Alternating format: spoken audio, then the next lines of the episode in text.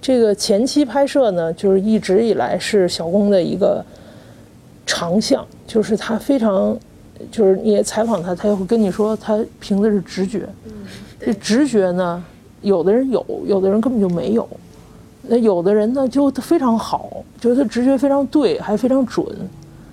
小工就属于非常对、非常准的这种，所以他在现场的很多拍摄，有时候，因为我做后期剪辑嘛，我都会非常吃惊，他居然能拍到这人的这一幕，或者他居然能拍到人的这个状态，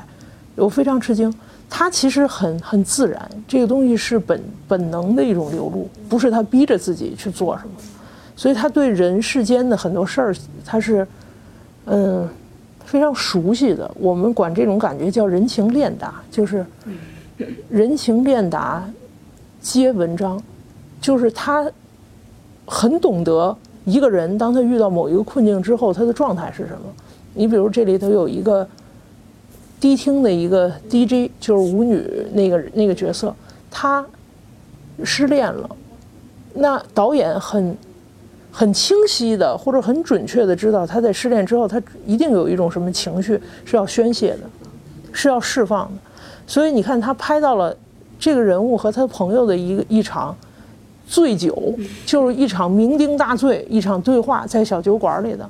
你说那个东西是安排的，那是安排不来的。你说那个东西是他把词儿给他写好，让他说那是不可能的。所以呢，他基于他知道人在这种情情感之下，他会有这样的情绪宣泄的可能性。所以他那天晚上，或者他那几天晚上，一定会关注他跟朋友的这种聚会。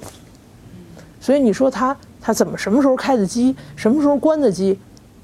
这东西不需要判断，这东西真的就是像他自己说的，凭直觉，而且直觉来自于他跟生活的这个密切的联系。小工是一个就生活经验和阅历都很丰富的一个人，